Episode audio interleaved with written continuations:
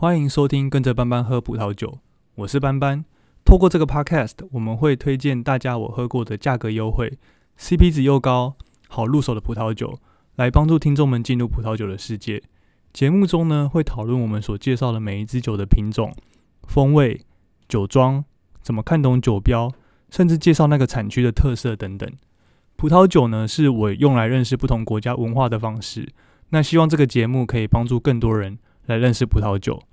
这集是我们的第五集，而最近这几集呢，我们把焦点放在一个很适合入门者学习的葡萄品种，它叫做 Riesling，利斯林。它主要是以白葡萄酒为主。那在前面的两集呢，我们介绍了全联 Costco 的 Riesling，还有怎么看懂德国酒的酒标、德国酒的分级制度等等。那如果你还不熟悉的话呢，可以去复习前两集的内容。新的一集，我们就要来喝喝看家乐福和大润发的十一支 Riesling。但因为实在还蛮多支的，所以呃，我把整理后的表格的连接放在 Show Note 里面，参考这个表格，你也会比较清楚。那我会挑其中最推荐的三支酒来介绍，但我还是建议你每一支都喝喝看，才会找到最适合自己的 Riesling。一开始呢，先来聊一下我们资料的来源和统计的方式好了。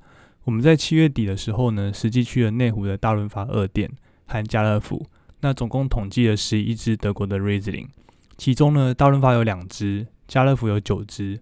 然后呢，我们把结果统计成一个表格，包括他们当时的价格、原本的价格，还有在 Vivino 上面的分数、酒的等级、风味、酒庄、产区，还有一些评论的资料等等。那用 Vivino 的原因呢，是我觉得它是现在市面上少数呃分数比较完整的一个葡萄酒资料库。那它让每一支酒都有一个相同的标准，可以互相去做比较。当然，另外还有一个原因呢，是呃，Vino 上面主要是由一般素人，而不是酒的专家去做评论的。那我觉得它会比较贴近一般人对那支酒的认知。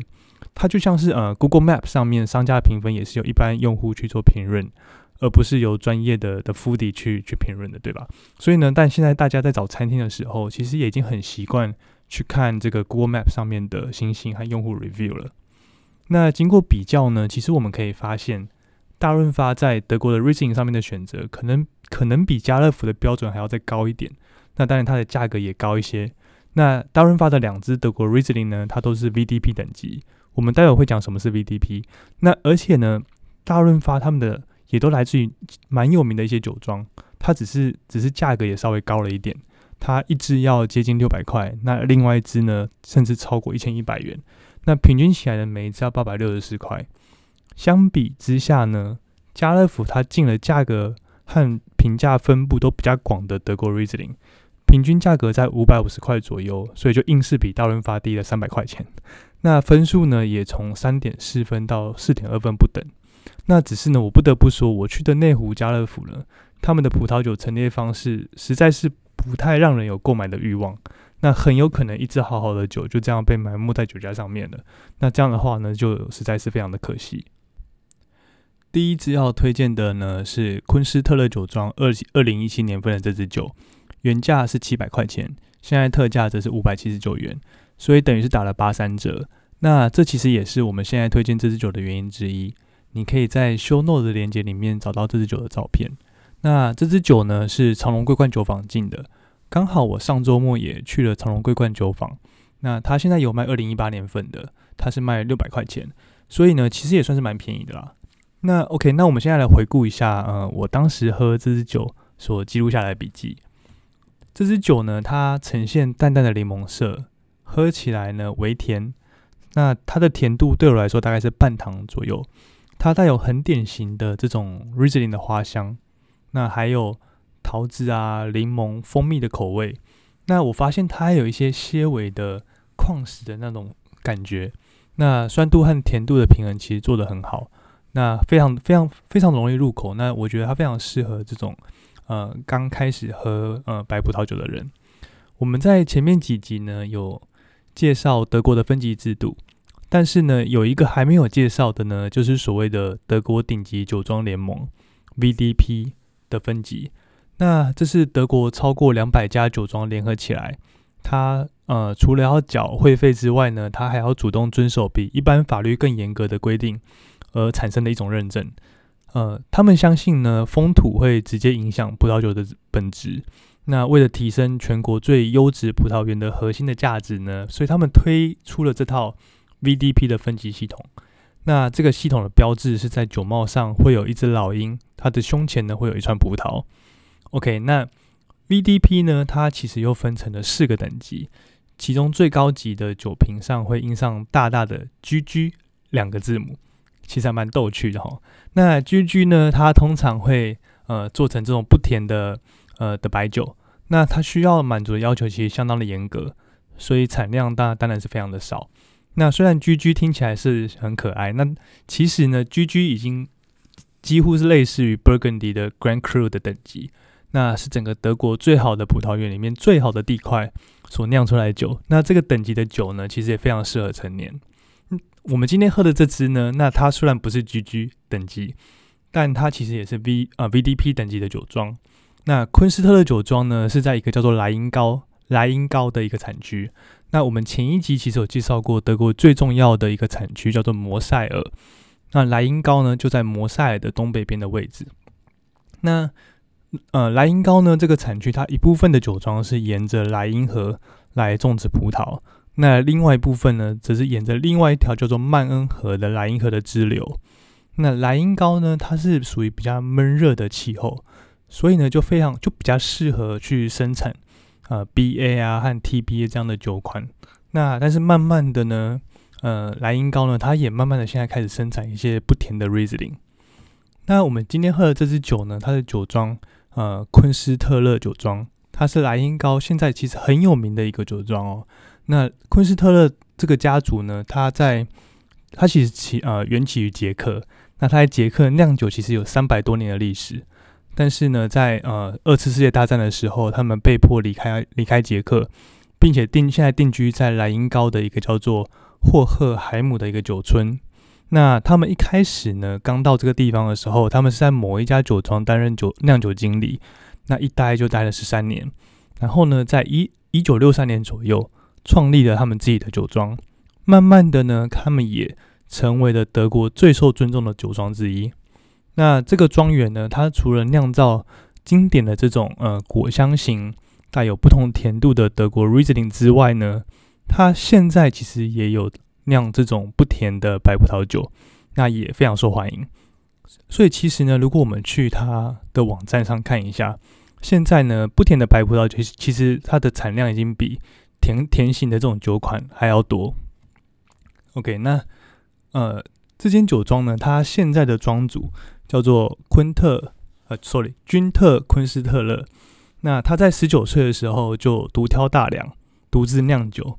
那我自己觉得啦，他其实不只会酿酒，而且人还蛮幽默的。如果你去呃昆斯特勒酒庄的 IG 账号看一下的话，我们其实可以看到他呃不少他亲自介绍酒款的影片。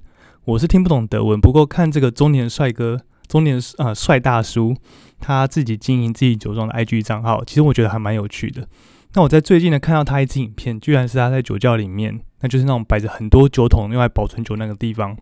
他把那边当做健身房，OK。他在介绍酒之前呢，他先做了一段呃引体向上，然后再把酒倒出来介绍，其实还蛮逗趣的。我会把那个链接放在那个 show note 里面，其实大家有兴趣的话，其实可以看一下，还蛮有趣的。接下来我们要介绍这支呢，是来自于雷布熊酒庄二零一八年份的萨尔矿岩半甜 Riesling 白葡萄酒。那你也可以在 show note 的链接里面找到这支酒的照片哦。那家乐福呢？它是卖五百九十块钱，Vivino 的评价是四点一颗星，它是七百块以下的 Riesling 中分数最高的。那它非常划算，也很值得推荐哦。这支酒呢，在去年底家乐福的酒展的时候，它甚至卖到五百一十九块钱。那如果是这个这个价格的话呢，那就真的不买不行了。那其实呢，家乐福它还有另外一支雷布熊酒庄的 Riesling，它是来自于同一个酒庄，但是不同的庄园。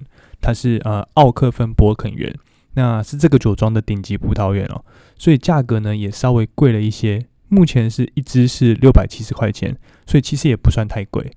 那从我当时在呃喝这支酒的的笔记呢，呃我记得是它的酒呢是呈现非常非常淡的这种黄色，那带着柠檬啊、桃子、葡萄柚的这种香气，那它也有非常典型的 risling 的花香。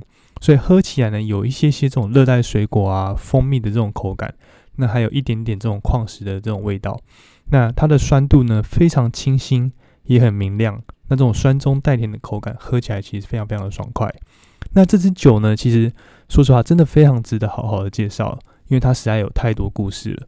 我们呢，先从先从它的酒标开始。那大大的这种雷布熊酒庄的名字呢，就印在酒标最显眼的位置。那为什么我知道它是半甜的 Riesling 呢？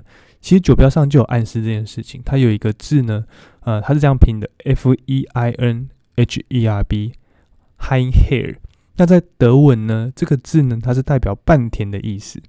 那另外呢，萨尔产区呢，萨尔 S A R S A A R，萨尔则是它产区的名字。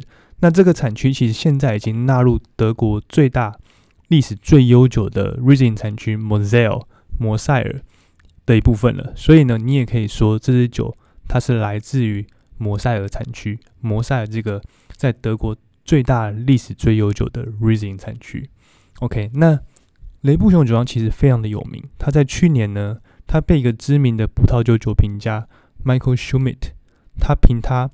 呃，认为他是萨尔产区的一个明星，那能被这个知名的酒评家这样的五星吹捧，可见雷布熊酒庄其实真的是非常的不简单。